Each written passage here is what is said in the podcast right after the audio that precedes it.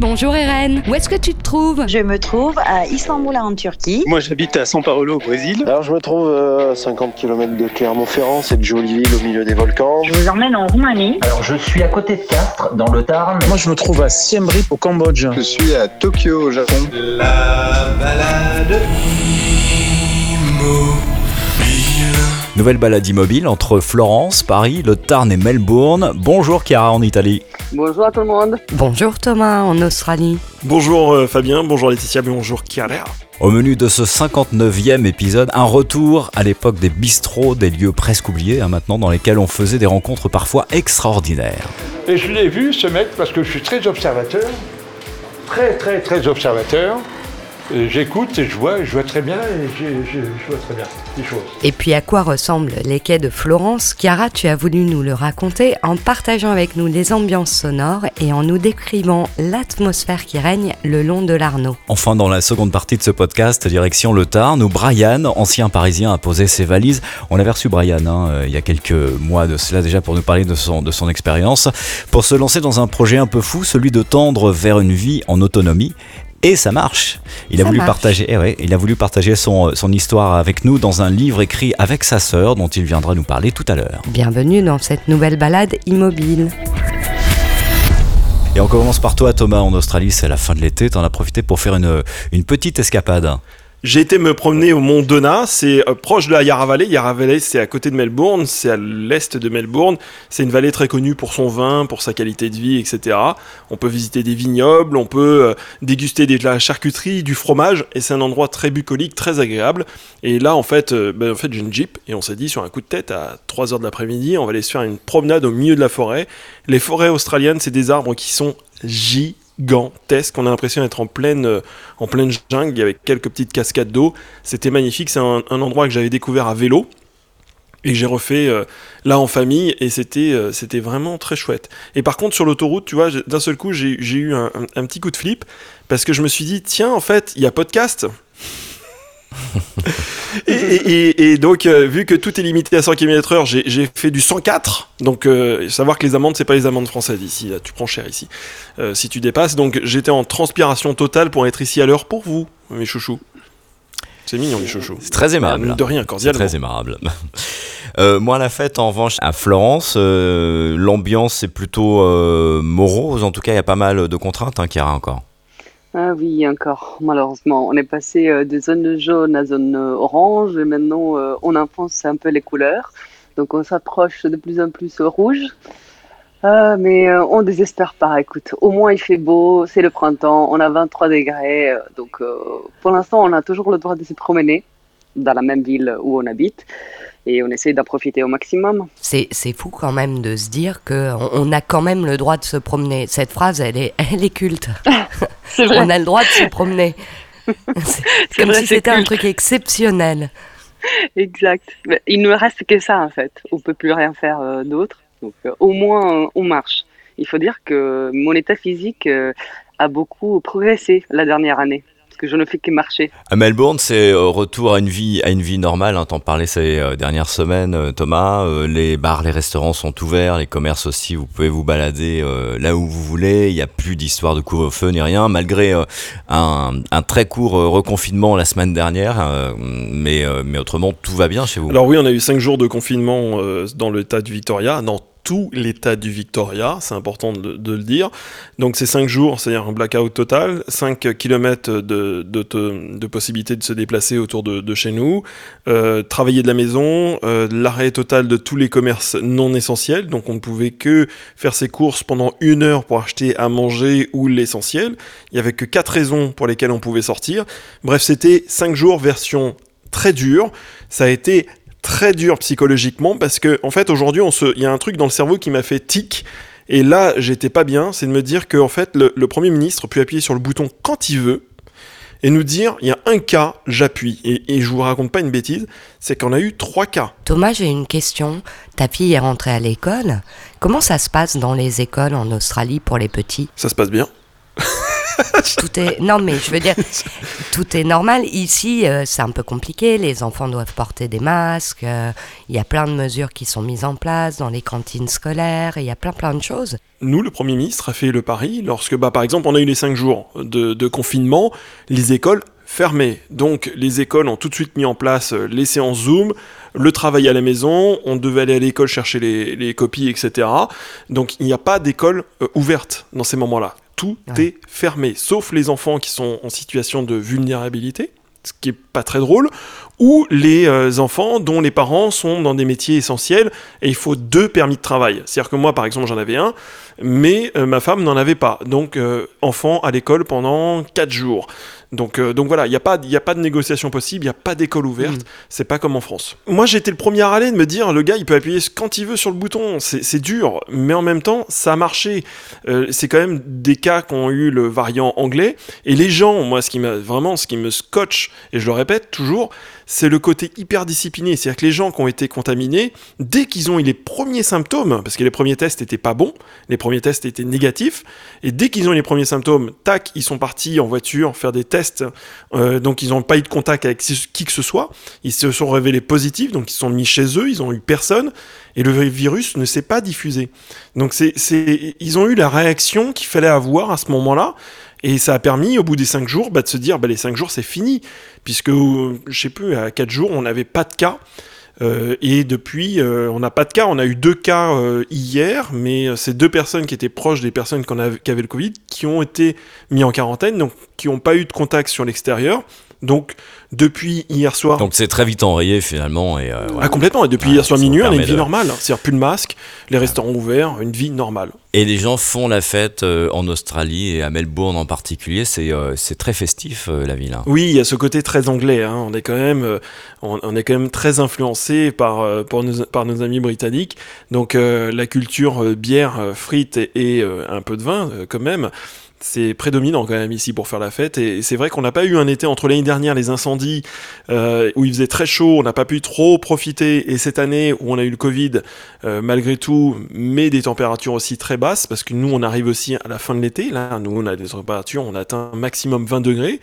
Donc euh, très tristement, on n'a pas eu d'été. Dès qu'il fait un peu doux, les pubs, les pubs, les restaurants, tout est blindé, tout le monde fait la fête. Et tout le monde en profite. Par exemple, moi j'ai mon meilleur ami qui est venu il y a deux ans et demi ici en Australie et ça l'avait marqué, limite un peu déçu. Il s'est dit on se fait 16 000 km et on a l'impression en fait qu'on a pris un avion, qu'on a volé une heure et qu'on est à côté de, de l'Europe. C'est très très européen hein, euh, Melbourne. Il n'y a, pas, euh, y a pas un choc monumental d'un point de vue culturel. hein. On reprend l'avion direction euh, Florence où on retrouve Chiara. Chiara, tu nous emmènes en promenade sur les bords de l'Arno. Oui, Euh, je, prenais une petite pause euh, entre midi et deux et il faisait super beau ces jours-là. Je me baladais du, du côté de Florence qu'on appelle Oltrarno. Euh, C'est-à-dire, euh, on a deux côtés, euh, un peu comme à Paris, c'est un peu rive gauche, rive droite. Donc, disons que j'étais rive droite et, je me baladais vers la rive gau- gauche. Et au croisement d'un pont, ben, il y avait des musiciens qui jouaient de la musique et un peu de monde qui s'était arrêté pour les écouter. Et j'ai eu envie ben, de partager avec vous. 15 février 2021, il est 15h à Florence. Je vous amène euh, dans une balade immobile. C'est un jour de lockdown ou semi-lockdown. On est en zone orange. Donc les gens peuvent quand même se balader, mais les restaurants sont fermés, les cafés aussi, les musées également. Mais les gens ne s'arrêtent pas de vivre. Il y a des gens qui passent à vélo, les gens s'arrêtent pour écouter la musique au coin d'une rue. Il y a un violoncelliste et un violon. Ils jouent depuis une demi-heure. Il fait beau, je pense euh, 10 degrés. On a le soleil en face. Il y a quelqu'un qui passe avec les enfants. Un peu triste. C'est le jour avant le dernier euh, mardi de carnaval. Mais en fait, il n'y a pas de confetti, il n'y a pas de masques. Mais les gens sont quand même heureux de se balader. On s'arrête tous devant ce couple qui joue. Il y a quelqu'un qui se balade avec son show, c'est marrant. Les show est très attiré par la musique, il ne veut plus répartir. Quelques scooters. À Florence, il manque jamais des scooters. Plus que les vélos, je dirais. Une voiture. Pas une voiture privée, c'est plutôt quelqu'un qui est en train de travailler. Quelques touristes, le café à la main. Une dame qui fait coucou avec la main au couple qui joue.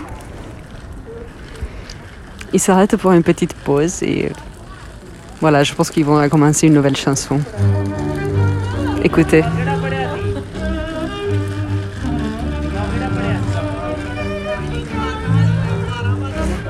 Dans cette scène euh, un peu en arrêt, ce qui est intéressant, c'est que il y, a a un petit groupe de livreurs Glovo et Just Eat qui euh, ont fait de ce coin de Florence sur les quais leur base. Pas mal quand même. En attendant entre une livraison et l'autre, ils écoutent les deux musiciens face au soleil. Ils chattent entre eux. Je crois qu'ils sont tous euh, soit indiens ou pakistanais ou par là. J'entends leur conversation.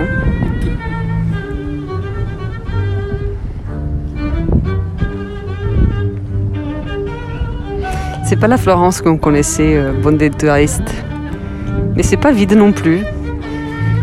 Il y a pas mal de gens qui se promènent en profitant de cette douceur euh, pré-printanière.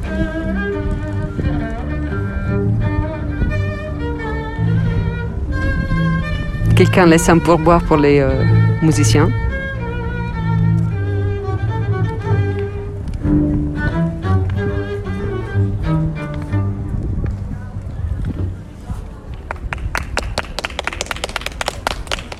Voilà, un petit applaudissement. C'est beau, hein? C'est mérité. Et on applaudit aussi, c'est euh, magnifique. hein. Bravo Chiara, superbe, superbe. Ah ouais. Ah, j'adore. J'y étais. Ouais, moi aussi. On y était carrément, ouais. ouais, ouais. Ah, je suis trop contente, je vous ai fait un peu voyager avec moi. Ah oh oui. Mais oui, c'est vrai parce que euh, bah, du coup, euh, je me rappelle de Florence et je m'imaginais là où tu étais. euh, J'avais des images, des livreurs, des, des musiciens. Ça, non, c'est super. On arrive à mettre euh, les images sur ta promenade. C'était vraiment super. Génial. J'espère quand même que vous verrez euh, pour les voir avec euh, vos propres yeux euh, très bientôt. Et on y compte bien. Euh, toi, Thomas, tu nous offriras dans les prochaines semaines une petite balade de Melbourne à l'automne?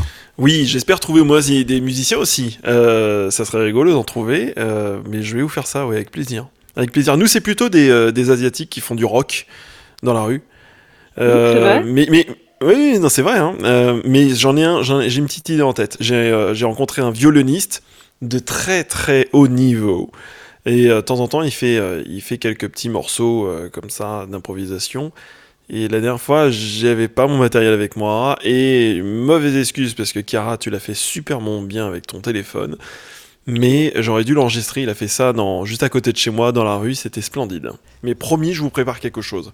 Pour le prochain Ah podcast, je vous promets, vous allez voyager dans Melbourne. C'était bien comme ça? Non C'était pas mal. Ouais, ça donne envie, ouais. Étonnamment, ce, Ce soir-là, Et, et d'ailleurs, Thomas rentrait à bicyclette. Bon, moi, Ah, je la vais, je vais bicyclette, euh, le vous mot en... qui tue La Laetitia bicyclette. 1902, la bicyclette Merci bah oui. Moi, je vais vous emmener en balade euh, dans un Paris qui n'existe plus maintenant, puisqu'on va aller euh, faire un tour dans un bistrot parisien. Est-ce que ça vous tente Oh, excellent. Si, si. Un bistrot parisien qui est situé dans le, le 19e arrondissement de Paris, qui fait partie de ces rares établissements qui sont vraiment restés dans leur jus, avec un décor qui n'a pas changé depuis les années 20. Euh, c'est un lieu assez extraordinaire que j'ai beaucoup fréquenté, moi, à l'époque où euh, j'habitais euh, juste à côté. Hein, le hasard fait bien les choses. Et euh, un soir, en rentrant du, du travail, j'étais avec mon matériel d'enregistrement et je retrouvais un ami là-bas dans ce, dans ce bistrot. On était en train de, de boire un verre. Et il y a un des personnages emblématiques, vous savez, dans ces, vieux bistrots, il y a toujours des, ce qu'on appelle euh, des piliers de comptoir qui sont pas forcément des, des ivrognes, quoique à certaines heures, Ça dépend. l'État euh, peut euh, s'en rapprocher. Euh, et on a entamé une discussion avec un, avec un personnage qui était un habitué de ce, de ce bar et avec mon ami qui s'appelle Omar et que je salue s'il écoute ce podcast. hein, ça va lui, lui rappeler très certainement de, d'excellents souvenirs. On a commencé à discuter avec, avec un monsieur qui nous a raconté une histoire absolument incroyable. Vous vous souvenez tous de Jacques Messrine dans les années 70 Célèbre musicien, oui, je connais bien. Alors Chiara, tu, tu ne connais peut-être pas, mais c'était euh, ce qu'on appelait en France l'ennemi public numéro un. C'était un gangster qui était recherché par toutes les polices et euh, qui avait la faculté euh, de dissimuler euh, son visage derrière des, euh, des fausses barbes, des déguisements pas possibles. Et il a échappé à la police euh, durant de, de longs mois avant de, de finir tragiquement. Et euh, la personne qu'on a rencontrée dans ce bistrot, alors évidemment, c'est pas Jacques Messrine, mais c'est quelqu'un qui, euh, qui l'a croisé à plusieurs reprises et qui nous raconte son, euh, son aventure. On est en 2012-2013 par là. On est à Paris, dans le 19e arrondissement, dans un petit bar qui s'appelle le Bar Fleury. On y va?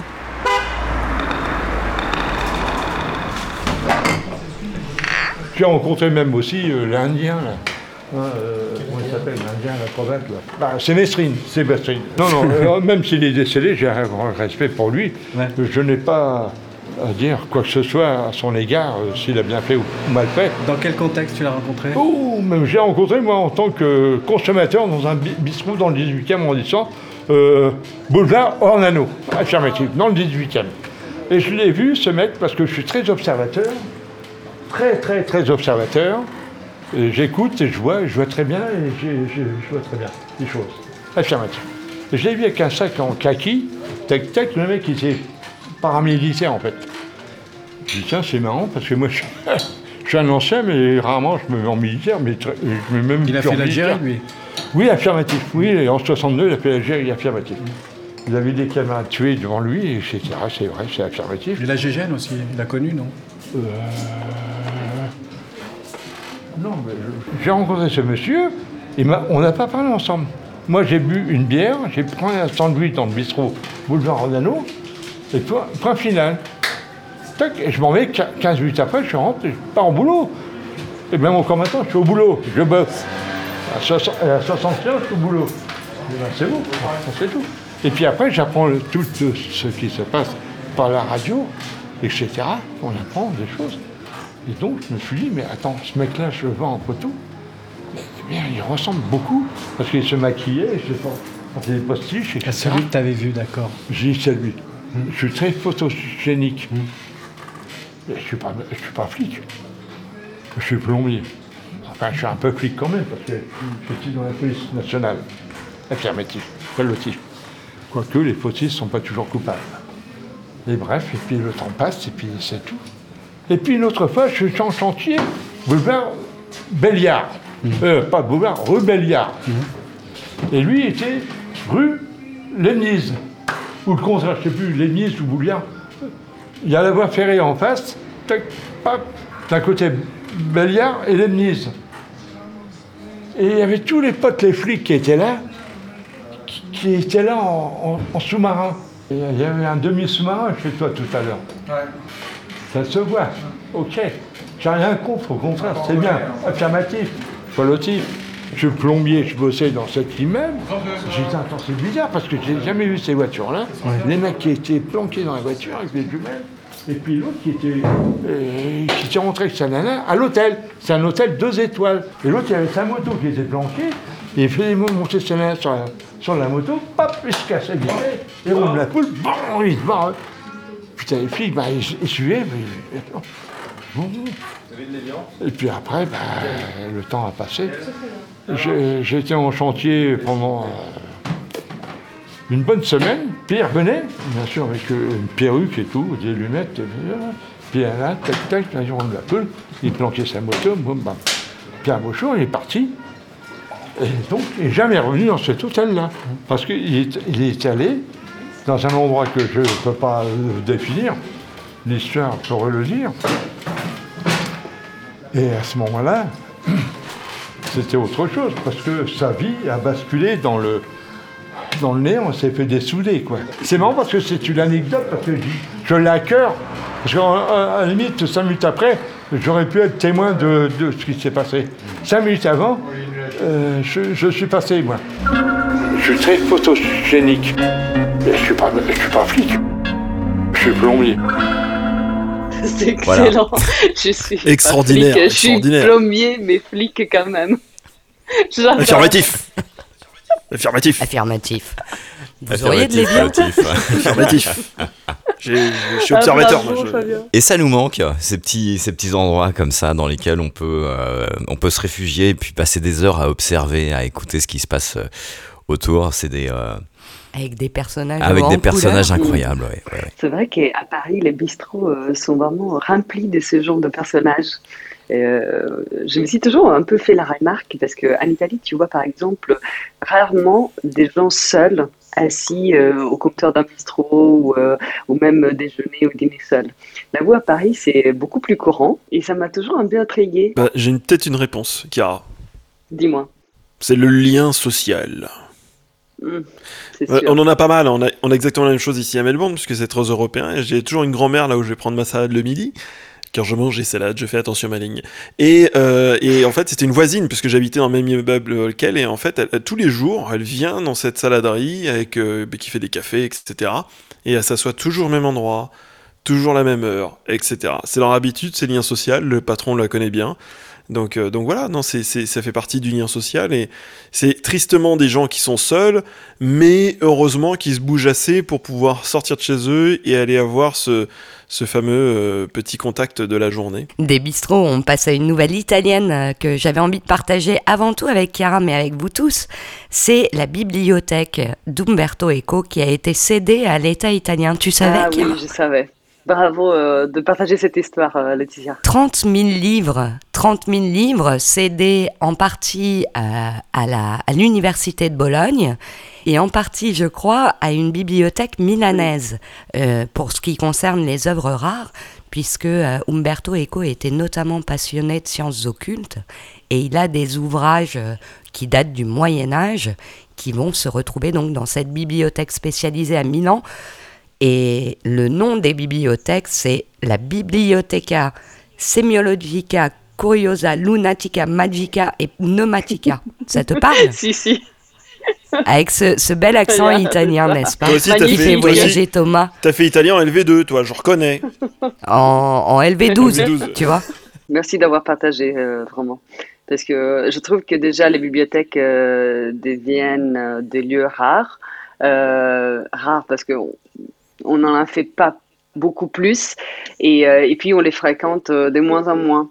Mais quelque, chose, quelque chose que j'ai remarqué, c'est que par exemple pendant euh, la deuxième phase du Covid, quand il a fallu choisir les quel endroit public on pouvait réouvrir, on a avant tout réouvert les bibliothèques et les musées c'est qui m'a paru un très bon signe de civilisation. Et en plus, si on peut avoir des bibliothèques, euh, je dirais, un peu spécialisées comme celle d'Umberto Eco, et qui font un peu rêver parce qu'elles euh, sont remplies euh, d'ouvrages sur la magie, sur l'occulte, tout ça, c'est encore mieux. Je trouve ça génial. Et pour celles et ceux qui connaissent moins Umberto Eco, j'avais envie de vous le faire découvrir au travers d'un questionnaire de Proust qu'il a donné il y a quelques années. Umberto Eco, votre mot préféré? Dans quelle langue? Parce qu'un En français. Enfin, à savoir. À savoir. Le mot que vous détestez Occupé. Votre drogue favorite Le tabac, hélas. Le son, le bruit que vous aimez Le silence. Le son, le bruit que vous détestez Le silence, parfois. Votre juron, gros mot ou blasphème favori, on y revient euh, Monsieur, il y a des enfants, même à cette heure, à la télé.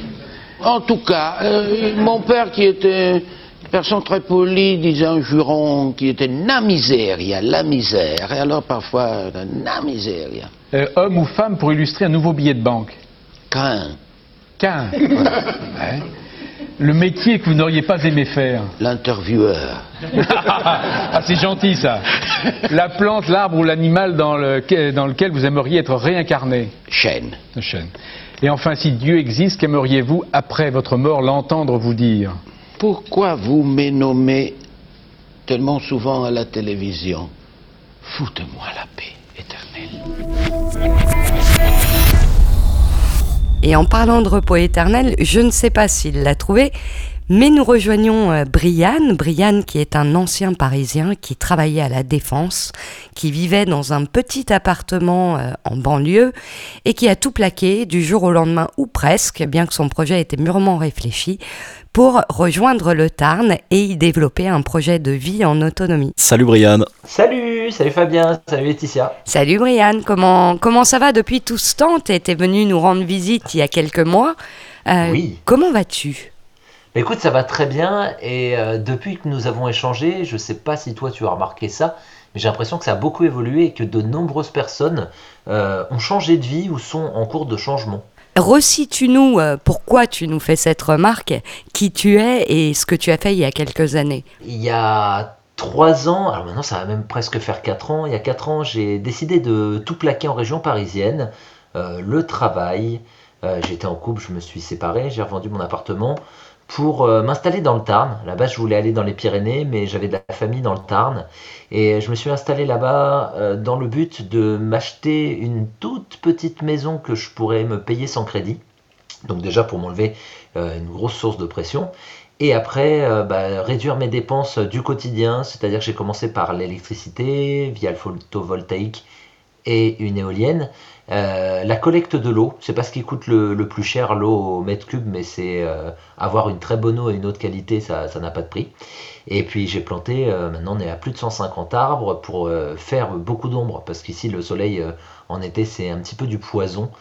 Et, puis pour tendre petit à petit vers l'autonomie alimentaire, et puis j'ai les petites poupoules qui me fournissent tous les matins les œufs. Et au bout de trois ans, euh, t'en es où Quand tu regardes dans le, dans le rétroviseur, qu'est-ce que tu penses de tout ça? Ça, t'éveille quoi? Bah, au début, quand je le faisais, c'était, euh, je sais pas, alors je sais pas si on peut dire animé ou plus euh, désanimé par, euh, par la vie que j'avais euh, avant. Je pense que j'avais fait le tour. Beaucoup de sorties, beaucoup de. J'avais fait quelques voyages, des choses comme ça, et puis j'avais pas vraiment trouvé ce qui m'intéressait le plus. Et, euh, et puis maintenant, euh, j'ai vraiment trouvé ce que, ce que je voulais. Et, et encore plus parce que bah, depuis que je partage euh, un petit peu ce, ce changement de vie, euh, bah, j'ai la chance d'aller à la rencontre de personnes extrêmement inspirantes qui, euh, à leur tour, inspirent d'autres personnes. Et bah, on essaie de faire un effet boule de neige. Salut Brian, je ne sais pas si on, on s'est dit bonjour tout à l'heure. Je me demandais euh, si euh, il y avait eu un moment de difficulté dans ton parcours euh, où tu t'es dit euh, ben, je vais revenir finalement à ma vie d'avant. Alors revenir à la vie d'avant, non, parce que euh, je suis assez têtu. Quand j'ai une idée derrière la tête, je l'ai pas ailleurs, comme on me dit souvent. Et par contre, des moments de difficulté, oui, il y en a toujours. Il y a eu beaucoup, beaucoup, beaucoup, et ça, je veux rassurer les gens là-dessus. Il y a eu beaucoup de nuits blanches, beaucoup de, de questionnements, des peurs, des peurs, des peurs de pas y arriver, des peurs d'être isolé, de socialement de pas s'intégrer dans le, le lieu dans lequel on va. Et, euh, ce sont des, peurs qui sont, euh, bah, c'est humain, hein, mais franchement, pour le coup, euh, c'était plutôt ridicule parce que on a toujours tendance à, s'inquiéter pour rien, alors que, enfin, je sais pas si j'ai eu de la chance dans ce, dans ce projet ou pas, mais je trouve que tout s'est relativement bien passé. Après, on a des problèmes au jour le jour, des fuites par-ci, des fuites par-là, mais c'est rien, de, rien qui donne envie de reprendre mon ancienne vie. C'est intéressant parce que je me dis c'est quand même un parcours euh, des fois difficile. Donc ça veut dire que tu étais euh, persuadé que c'était le bon choix euh, jusqu'au bout. Bah, difficile, en fait, vu que j'avais fait le tour, euh, revenir sur Paris, moi, ça m'aurait encore plus déprimé. Et vu que j'avais des, des questions et surtout des réponses à, à apporter à, à mes nombreux questionnements, euh, non, au contraire, pour moi, il fallait que je creuse encore plus. Alors, tu vois, euh, quand tu arrives ici, que tu es dans une boîte, c'était une maison euh, euh, non raccordée, euh, bah, tu dis, est-ce que je vais y arriver, est-ce que je vais pas y arriver? Maintenant que j'ai investi dans du photovoltaïque, j'ai intérêt à savoir le brancher parce que euh, je vais pas reprendre Enedis qui me coûtait presque deux fois plus cher pour tirer un câble ici, et puis c'était pas du tout la, logique et c'était pas ce que j'avais envie de faire. Donc oui, il y a beaucoup de peur, mais bah, regarde, je suis là pour, en parler, j'ai de l'électricité et je peux même avoir internet pour échanger, pour que nous puissions échanger ensemble. Et puis du coup, les, les peurs que tu décris, en tout cas de mon point de vue, euh, c'est des peurs qui sont inhérentes à tout changement de vie. C'est pas que lié à l'autonomie ou à, ou à ce choix-là. Mais pour en revenir à ce terme de néo-autonomiste, euh, Fais-nous quand même un petit peu euh, l'explication de ce que c'est, parce qu'il y a plein de gens qui font l'amalgame et qui disent bon, donc euh, la personne n'aime pas la société, vit en dehors du monde, en autarcie, et en fait, c'est pas du tout ça. Toi, tu es quelqu'un d'extrêmement sociable. Euh, Parle-nous de ce que tu mets derrière ce terme. Alors oui, été extrêmement important de trouver un, un terme. Déjà, c'est quand il y a une communauté, je trouve ça mignon, on va dire, de donner un- une appellation aux, aux personnes qui te suivent. Et, euh, et pour ma part, je me considère comme un néo-autonomiste et je le serai encore longtemps parce que euh, quand on veut tendre vers l'autonomie, ce sont des étapes à franchir, donc étape par étape. Et j'en suis vraiment qu'au tout début. Euh, par exemple, euh, là j'ai planté des arbres. Dans l'autonomie, il y a un pan qui est extrêmement important, c'est la conservation. Mais pour pouvoir se lancer dans la conservation, il faut que les arbres ils grandissent. Les arbres ils produisent, ils produisent en surnombre, euh, plus que ce que je vais consommer quand ils seront directement, euh, quand il y aura des fruits euh, sur les arbres et ce que je vais piocher en me promenant dans le jardin. Et, euh, et voilà, il y a, plein de choses. Donc, néo-autonomiste, c'est vraiment pour dire euh, euh, je, ne prétends pas être autonomiste, le meilleur, le ceci, le cela. Au contraire, je pense que c'est chacun son parcours. Quand on veut tendre vers l'autonomie, on a, tous un niveau d'autonomie qu'on souhaite atteindre. Il y en a qui veulent de l'autarcie. hein. J'ai rencontré des gens qui, le souhaitent, mais qui vont vite déchanter, à mon avis, parce que tu ne vis que pour ça. Et si tu as quitté un travail, une vie qui était très chronophage euh, à ce niveau-là, et que tu te relances dans des choses encore plus compliquées et que tu veux tout faire, il y a de quoi devenir fou. Par exemple, euh, vouloir faire ses vêtements, euh, moi ça, ça m'excite pas trop. Il y a tellement de vêtements qui ont été, qui ont été produits. Je préfère acheter en friperie. Tu vois, c'est moins. c'est c'est- à mon avis, ça prend, ça prend beaucoup moins de temps. Puis des vêtements en friperie, t'en as vraiment pas cher. Et finalement, euh, le néo-autonomiste, euh, c'est pour dire que ça donne euh, la direction et le sens de ta vie et les objectifs que tu te fixes sur le long terme. Mais ça t'empêche pas, enfin, tu jettes pas une grenade à chaque fois que tu passes devant Carrefour ou Leclerc. Bah, je vais même te dire quelque chose qui est assez drôle, c'est que pour le moment, le- le- les seuls qui ont pris le, le risque de m'inviter pour une séance dédicace, c'est un Leclerc. Alors, c'est pas l'hypermarché comme on imagine, c'est le Leclerc régional ici qui est. euh, c'est le Leclerc, euh, comment ils appellent ça? Le Leclerc culturel. Donc, en fait, il n'y a pas du tout de nourriture. C'est euh, une ancienne piscine à Castres, des anciens bains qu'ils ont euh, restauré et dedans il y a de la lecture, il y a de la musique et un peu d'informatique et bah, ça va être le, un lieu dans lequel je vais, je vais aller voir des gens pour des séances dédicaces donc euh, non je fais pas la guerre au Leclerc je leur ai bien dit que moi je n'y allais pas au Leclerc ça les a pas ça, ça leur a rien fait Mais voilà. Mais t'as une Mais, euh, voiture, tu te déplaces pas en charrette. Tu... Enfin, c'est un petit peu pour Ah, euh, casser le cliché, tu vois, que les gens peuvent avoir quand on met derrière, quand on met derrière ce terme néo-autonomiste des idées Ah de, de, de, de gens qui vivent. euh, Après, il y a, deux logiques. Il y a la logique euh, du rebelle qui se dit euh, ce monde me dégoûte et il s'en extrait. Euh, et puis tu as l'autre logique qui est bah écoute, moi je vais essayer de me créer mon monde, mais je vais aussi profiter du fait que le monde actuel existe. C'est se tirer une balle dans le pied de ne pas utiliser le monde actuellement. Par exemple, le- la personne qui veut ne pas avoir Internet, tant mieux.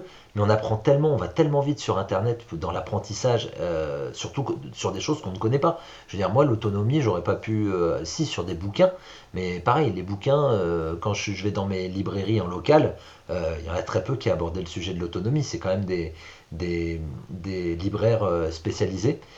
Donc voilà, soit on est un rebelle et on se déconnecte de tout, mais souvent les gens rebelles, je rigole parce que tu vois juste, euh, bah, par exemple, ils sont habillés en, sur des marques euh, américaines euh, de sportswear, tu vois, des choses comme ça.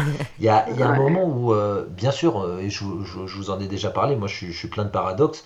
Euh, J'aime la technologie parce que pour moi la technologie permet d'avoir beaucoup de choses rapidement, de répondre à certaines demandes rapidement. Mais par contre, je serais, je serais pas le premier à pleurer si un jour tout s'annule. Si un jour tout, enfin, si un jour la technologie on ne peut plus en créer et qu'on doit faire avec ce qu'on a, euh, de toute façon tout le monde sera adapté et euh, on sera tous logés à la même enseigne. Donc euh, il y a un moment, vraiment autant profiter des choses et, la fameuse grenade dont tu parlais, moi je serais pas le premier à la tirer. Ouais, mais ça me surprend pas. Je vais, je vais rebondir avant qu'on évoque ton livre, puisque tu nous en as un tout petit peu parlé euh, entre les lignes et on va y revenir. Mais je pense que ce que tu viens de dire euh, va faire réagir Chiara par rapport à une question qu'elle avait à te poser qui est liée à l'archipel et, euh, à la chaîne YouTube que tu as montée pour partager cette, expérience avec d'autres. Euh, Chiara, je, te laisse, je te laisse la parole. Oui, je me demandais en fait, euh, mais tu as partiellement répondu, mais euh, peut-être euh, tu peux y revenir. Comment on concilie cette position que tu as d'être autonome du fait que finalement tu te reposes euh, en partie sur des chaînes comme YouTube ou tu passes par Amazon. Est-ce que ce n'est pas un peu contradictoire ou comment est-ce que tu gères cette petite contradiction euh, d'être autonomiste et à la fois devoir se reposer sur les grands systèmes. En fait, moi dans ma logique, c'est je m'adapte, je m'a- je m'adapte au monde dans lequel on est. Et euh, j'avais déjà vu ça, il me semble qu'on en avait déjà parlé, mais euh, étant de classe moyenne, j'avais vu que la classe moyenne, elle était en train de sombrer vers une classe qui, qui s'appauvrissait de plus en plus. Euh, c'est très rare d'avoir euh, maintenant une classe moyenne, même maintenant nos, dirigeants ils savent même plus établir euh, à partir de combien on est en classe moyenne. Pour certains c'est 4000 euros, chose que je n'ai jamais gagnée sur Paris, donc ça me fait, halluciner parce que c'est plus du double que ce, que je gagnais déjà sur Paris, alors je me considérais en classe moyenne. Mais par contre, tant qu'on a encore accès à la technologie, autant en profiter. Peut-être qu'un jour, et ça c'est un discours que j'avais eu avec des, des amis, peut-être que un jour pour avoir un ordinateur, ce sera plus 1000 euros, ce sera peut-être 10 000 euros, et à partir de là, bah, je pense qu'on réfléchira à 15 fois avant d'acheter de la technologie. Et euh, Brian, Chiara, une question pour tous les deux. Euh, Brian, est-ce que tu connais des, des gens qui partagent ton expérience en Italie? Et Chiara, toi, euh, est-ce que c'est quelque chose en Italie dont vous entendez parler? Est-ce qu'il y a des gens qui se tournent de plus en plus euh, vers euh, cette démarche de tendre vers l'autonomie ou c'est pas quelque chose qui est répandu? Alors, pour ma part, euh, je connais personne qui, euh, qui a fait une expérience similaire à Brian en Italie, là où j'en connais euh, d'autres qui s'en rapprochent euh, en France. Donc, je pense qu'on est un peu derrière sur le thème. Par contre, euh, oui, il y a une tendance à euh, vouloir un peu se débrouiller tout seul, euh, à être un peu détaché, euh, d'être dépendant d'un système qu'on connaît tous. Mais c'est vrai que peut-être en Italie, il y a une nuance, c'est que euh, en France, vous avez la grosse agglomération de Paris et puis beaucoup d'espace tout autour où on peut faire une vie euh, très différente, mais carrément différente. Là où en Italie, on a plein de petites moyennes villes. Donc euh, le peut-être le hum, l'idée c'est que les gens sont moins poussés, moins euh, ils sont ils sont moins arrivés au bout euh, que ce qu'on peut voir quand on vit à Paris longtemps.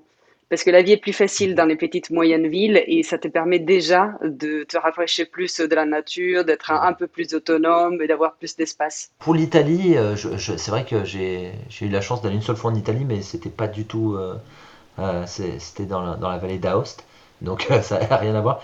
Par contre, euh, par contre, euh, c'est vrai que bah, nous, on n'a rien inventé avec l'autonomie. L'autonomie, bah, avant la technologie, les gens vivaient de manière autonome. Ils avaient leur jardin pour se nourrir. Euh, ils faisaient beaucoup d'échanges. Ils allaient au marché. Avant le marché, ça servait euh, pas que à vendre. ça- enfin, on vendait parce qu'il fallait bien une devise pour échanger. Parce que quand tu as un bœuf et que tu veux des œufs, bon, faut bien trouver euh, un moyen d'échanger. Mais, euh, mais à l'époque, à la campagne et tout, les gens vivaient déjà comme ça. Il n'y a, y a aucune prétention dans notre, dans notre projet. Enfin, quand je parle avec des, des gens qui veulent tendre vers l'autonomie, euh, il n'y a aucune prétention de dire qu'on a- on invente quoi que ce soit. Par contre, Ce serait pas, euh, Brian, un peu se départir quand même, euh, si on devait le dire simplement, c'est se départir de la société de consommation finalement. Bah non, parce que je continue à consommer, bon pas autant qu'avant, mais c'est euh, plutôt une manière de, de faire tampon si un jour euh, il y a une rupture de la normalité. Ça c'est un mot qu'on entend beaucoup, souvent chez les survivalistes. Alors autonomistes et survivalistes, euh, on a beaucoup de points communs, et on a aussi beaucoup de choses qui, qui, qui nous séparent. Mais, Comme la euh, fin du monde, par exemple. bah, la fin de quel monde? Moi, par exemple, euh, j'ai vécu la fin du monde puisque la fin de mon monde à Paris euh, a déjà eu lieu. Tu- Tu Exactement. vois le... Et c'est très. Enfin, c'est des débats. Moi, franchement, j'en parle volontiers avec des gens euh, si on a un peu de temps et qu'on on se met autour d'un verre ou tu vois vraiment quelque chose où on sait qu'on va partir loin. Mais euh, souvent, les gens, quand on leur dit la fin d'un monde, on s'aperçoit qu'on n'a pas eu les mêmes informations. Tu as des gens qui euh, sont très très attachés, euh, donc qui, sont atteints de solastalgie, donc l'éco-anxiété, et qui, qui eux se disent mais, mais moi j'arrête tout parce que ça me fait flipper et, euh, les humains on est, on est des pourritures, enfin c'est des gens qui ont du dégoût. hein. C'est- euh, c'est- L'éco-anxiété c'est vraiment quelque chose de, de très fort chez certaines personnes. T'en as d'autres qui se disent euh, moi je me barre euh, me faire mon potager parce que euh, je sens que ça va péter. Alors on leur dit mais ça va péter comment? Alors il y en a c'est bah, par exemple moi j'ai beaucoup de gilets jaunes qui, qui m'ont suivi Euh, quand il y a eu la crise des gilets jaunes la chaîne a commencé à monter. Donc il y a des gens qui ont eu une sorte de rébellion qui ont dit mais moi ce gouvernement euh, il me débecte et, euh, et j'ai envie de, me débrouiller un petit peu plus euh, par moi-même que que euh, tout ce que nous, propose ce, monde capitaliste.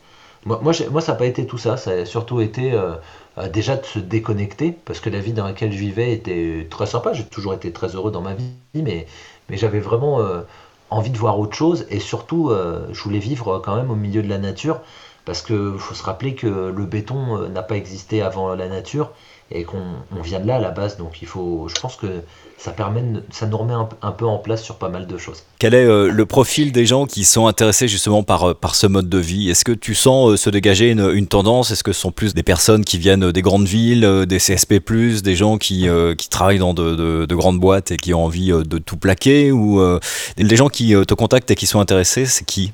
Là, Par rapport à ma, moi, à ma prise de position, je me suis placé euh, comme euh, j'ai dit aux gens, hein, je gagnais 1500 euros sur, en région parisienne, ce qui est totalement ridicule pour les gens qui vivent à Paris et qui savent très bien euh, quel est le coût de la vie. Et donc je touche des gens qui, qui ont ce- ces, ces moyens, on va dire, et qui se disent, mais si ce mec l'a fait, je vais pouvoir le faire. Mais par contre, ce qui m'étonne de plus en plus, c'est, tu parlais des CSP+, et rien qu'aujourd'hui, j'ai reçu une, euh, sur LinkedIn, j'ai quelqu'un qui m'a contacté, qui m'a envoyé un message pour me dire qu'il me suivait, et euh, il était directeur d'une société, je regardais, c'était quand même une PME, donc tu vois, quelque chose qui, qui avait l'air quand même de bien tourner, et il m'a dit, euh, et il me l'a dit lui-même, il m'a dit, moi je suis CSP+, mais euh, ton, de, de toute façon, dans ce que tu racontes, ça va servir aux gens qui ont envie de se déconnecter, et les gens qui ont envie de se déconnecter, on l'a bien vu avec la, la crise sanitaire, les 1 million, je crois 300 000 euh, franciliens qui ont quitté Paris euh, quand il y a eu euh, la, Le la premier crise confinement, sanitaire, ouais, ouais. eh ben, on voit bien qu'il y avait un peu de tout. Déjà, il y avait des gens qui avaient la chance d'avoir une maison secondaire, parce que quand même, faut- c'est, c'est- tu vois, c'est, Ouais. c'est pas un, un petit ouvrier qui aura cette chance, je pense. C'est déjà très compliqué d'avoir un, un premier lieu qui, nous, qui puisse nous appartenir en région parisienne. Et, et- et c'est pour ça, je pense que à la base, euh, enfin, moi, je voulais pas m'adresser que euh, aux citadins. À la base, euh, euh, je sais que c'est les citadins qui regardent essentiellement, mais euh, il y a aussi des gens euh, à la campagne qui sont nés ici, qui regardent la chaîne maintenant parce que maintenant je me suis placé en tant que reporter euh, pour aller euh, justement à la rencontre de personnes qui euh, ont des savoirs à nous partager. Et ces savoirs, euh, c'est euh, intergénérationnel. Ce sont toutes les classes qui, qui, qui, qui- qui sont concernées. C'est-à-dire que même quelqu'un qui est riche aujourd'hui, parce que sa société, enfin riche déjà, ça veut dire quoi? On va dire quelqu'un qui arrive à, à bien renflouer son compte en banque euh, tous les mois parce que sa société tourne bien. Euh, là, je vous donne un exemple. J'ai travaillé dans le monde de la nuit. Je connaissais des, des directeurs de boîtes de nuit. Euh, maintenant, c'est des, SDF. Ils ont, Il y a eu 300 fermetures de boîtes. Il y a eu des gens qui se sont retrouvés à la rue. Euh, c'est, c'est pour ça que ça peut intéresser tout le monde, ce, ce, ce genre d'informations. Comment tu t'es réveillé un matin, euh, je trahis rien en disant que toi tu as été euh, technicien audiovisuel euh, très longtemps, Euh, comment tu te réveilles un matin, tu passes de la technique, du son et de l'image à te dire bah là je vais écrire un bouquin. Est-ce que tu avais le goût des livres avant? Comment c'est venu? Non, euh, le, le bouquin, en fait, il vient dans cette logique. Je suis sur, euh, les réseaux, donc c'est mon métier. Et, euh, et je dis toujours, bah, si un jour il n'y a plus Internet, on fera autrement. Et autrement, c'est la lecture. Donc je me suis dit que le support bouquin euh, était vraiment en corrélation avec ce que je faisais. C'est-à-dire que un bou- bouquin, on peut le garder dans sa bibliothèque, le mettre de côté, et puis si un jour, on ne sait pas pourquoi la technologie fonctionne plus, le bouquin, s'il n'a pas pris trop d'humidité, on peut le réouvrir et, et s'en servir. Par contre, pour reparler aussi euh, de l'envie de faire un livre, c'est arrivé bien avant. En fait, euh, à la base, j'avais pas envie de faire un livre. Ce sont les éditeurs qui m'ont appelé. J'ai eu tous les éditeurs de la place. Alors moi, ça m'a un peu étonné, euh, qui m'ont écrit. J'ai eu les Albin Michel. Donc Albin Michel, ils m'ont appelé deux fois sur les éditions Le, Duc et, et- et Albin Michel. J'ai eu les éditions Marabout. j'ai eu Larousse, Larousse pratique, j'ai eu les éditions Kiwi, j'ai eu les éditions Solar, enfin tu vois, et, et Ulmer aussi. Et quand tu vois des, des gros éditeurs qui te contactent, tu sais très bien que tu es dans le mille, parce que euh, Mm. ils sont en avance sur les tendances et tout. Euh, ils savent qu'un livre ça prend du temps, donc il faut vraiment s'y prendre très tôt pour écrire ça.